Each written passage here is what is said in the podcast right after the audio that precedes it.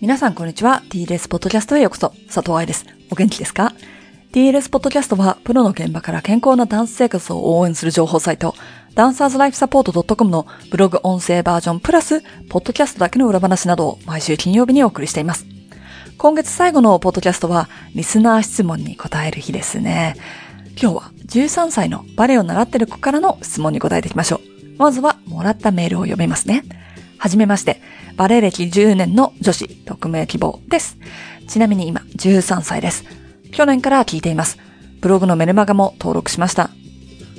ここからが大事な質問です。進級してクラスが上がって、レッスンの内容が難しすぎて、もう無理と思わず感じてしまうことがあります。そんな時に私いつも泣きそうになるんですね。そういう時ってどうしたら波を乗り越えられますか？文章が長くなってしまってごめんなさい。できたら、ポッドキャストで答えていただけるとありがたいです。ということでした。どう心当たりのある人いませんか？レッスン中に涙が出るっていう時は、自分軸の時と他人軸の時があると思うので、まずはそこから考えていきましょう。できなくて悔しい、つまり自分に対しての感情というのと、できなくて怒られるので怖い、つまり他人に対しての感情。自分に対する感情はまたその中でちょっと分けてみたいと思いますので、まずは後者である、先生が怖い、間違えたら怖いの方から行きましょうか。レッスン中に緊張感は大切です。特にこれからオーディションや国際コンクールを考えている子たちであれば、ピリピリした空気の中でのレッスンでも力を出し切れる強さは必要だと私は思います。例えば、私がバレエ学校で働いていた時、ヨーロッパにある現地オーディションに行った子は、結局バレエ学校に入学したんだけど、レッスン中に試験官が自分の方を指さして喋ってるのを見たり、最後3人になってグランアレグロを一人ずつやったりとした時の緊張感が半端なかったと言っていました。そういうものに負けず、周りで起こってること、周りの人に感化されずに自分に集中するという力を養うにはやはり練習が必要なので、日々のレッスンでもある程度の緊張感は必要ですね。たとえ、習い事の一環として踊る楽しさを学ぶという場合でも、スタジオのマナーとしておしゃべりしないとか、先生の話を静かに聞くとか、言われたことをやるとかの緊張感は必要ですし、大人バレートレーニーだって、ある程度緊張感を持ちつつレッスンに参加しないと、思いがけない怪我につながる可能性があります。レッスンの振り付けを覚えるのは絶対だと、私はブログやセミナーでお話ししていますが、これは周りの人たちとぶつからないためにもとっても大事でしょう。グランバットマンで蹴られたら怪我するし、アレグロで他の子を避けるために捻挫というのは結構よくある怪我なんです。だから、レッスンで緊張して当たり前だし、特に学校試験やオーディション用に練習しているクラスであれば、うまくできなくて先生にきつく注意されることもあるでしょう。だけど、意味なく先生が怖いというのは別です。例えば、また間違えたの後に、だからあなたはダメなのよとか、才能がないんだからとか、体型がとか、個人的アタックをしてくる先生の場合は、人格否定をしてるんですもの怖いですよね。また、体罰が出てきたら犯罪です。例えば先生がスティックで叩くとか、怪我してるのに、疲れて体が震えてきちゃってるのにもう一度やりなさいって言うとか、無理やりつま先を伸ばす、足を引っ張る、などというのはダメです。当たり前ですが、まだ関節のできていない子供の骨を引っ張るのは、たとえ先生としては遠くに伸ばしてほしいからってやっていたともしても、危険すぎます。よって、こういう先生に習ってるから怖くて涙が出てくるという場合は、一刻も早く新しいスタジオを探しましょう。ただ、ここで再確認しておかなければいけないのは、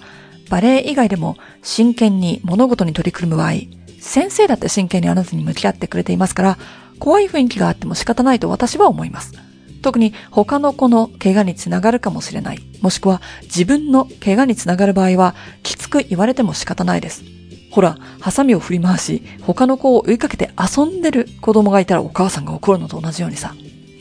ということで、他人軸の場合、つまり先生が怖くてレッスン中に涙が出てくるのであれば、そしてその理由を今みたいに冷静に見て、個人アタック、体罰の要素があるのであれば、逃げましょう。逃げるが勝ちです。ただし、自分は先生が怖いと思ってるけど、その原因が自分自身の集中力がなくて間違えたり、他の子の迷惑になって怪我のリスクがある、などであれば、ダンサー自身の責任になるとは思います。特に小学校高学年以上は。幼稚園生徒にそんな責任を取らせるのは難しいですけどね。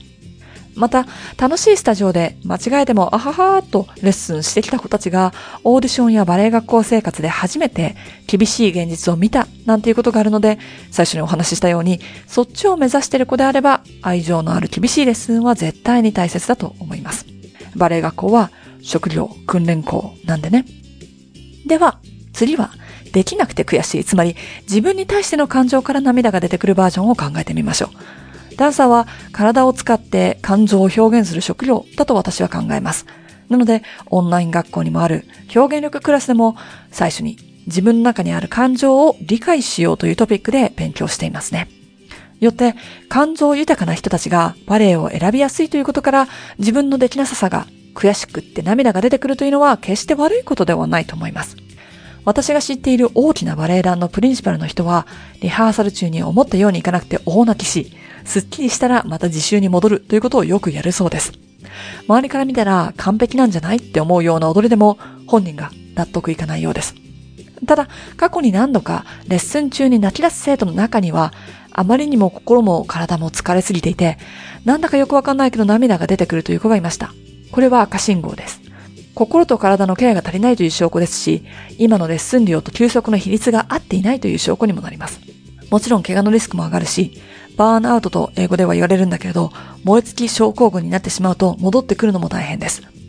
よって自分ができなくて悔しいということが時々あるくらいであれば心配はいらないかもしれないけど、毎回レッスンで泣けてくる。レッスンでなくてもお家で泣きたくなる。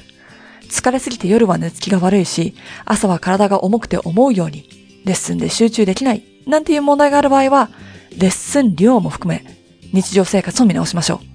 う。特にこれから日本は新学期が始まりますよね。あと1ヶ月くらいで。そしてコロナで休学だった時の付けが回ってきて、とても忙しい子たちもいると聞いています。その場合、心と体を休めるというのもダンサーの仕事です。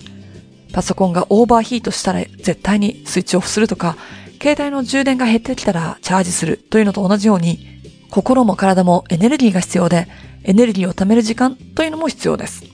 携帯もそうだけど、充電が減ってくると省エネモードになっちゃうじゃない？人間の体もそうだから、そこに行く前に、日々足りない部分を補充するように考えてくださいね。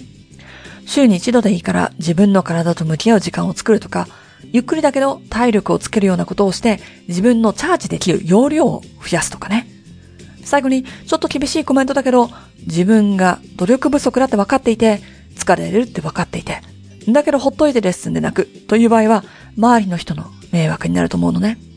レッスンはみんながみんな自分と向き合って、より良くなろうと前向きに頑張っているスペースだと思うんです。そこで誰かが毎回レッスンの中で泣いてる。だけどレッスンが終わるとケロッとしてバレエノートも書かないし、ウォームアップもしないで、レッスン前はおしゃべりに夢中。であればそれは違うんじゃないかなと思います。ということで、レッスン中に泣きそうになったらどうするのかという質問にお答えすると、どうして泣きそうになるんだろうというのを立ち止まって考えてみようか。他人軸だったら逃げる。自分だったら疲れてるのかな？最近ケアしてるかな？どんな努力ができるかなと考えて、行動を起こす。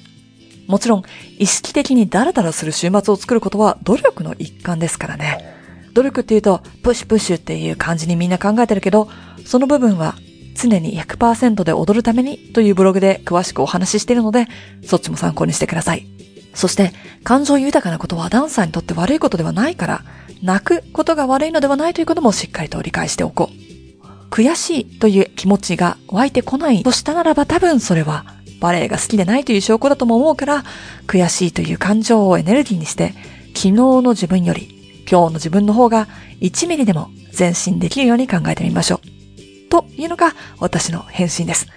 質問メールとても嬉しかったです。どうもありがとう。彼女のように、ポッドキャストで聞いてみたいことがあったら、hello at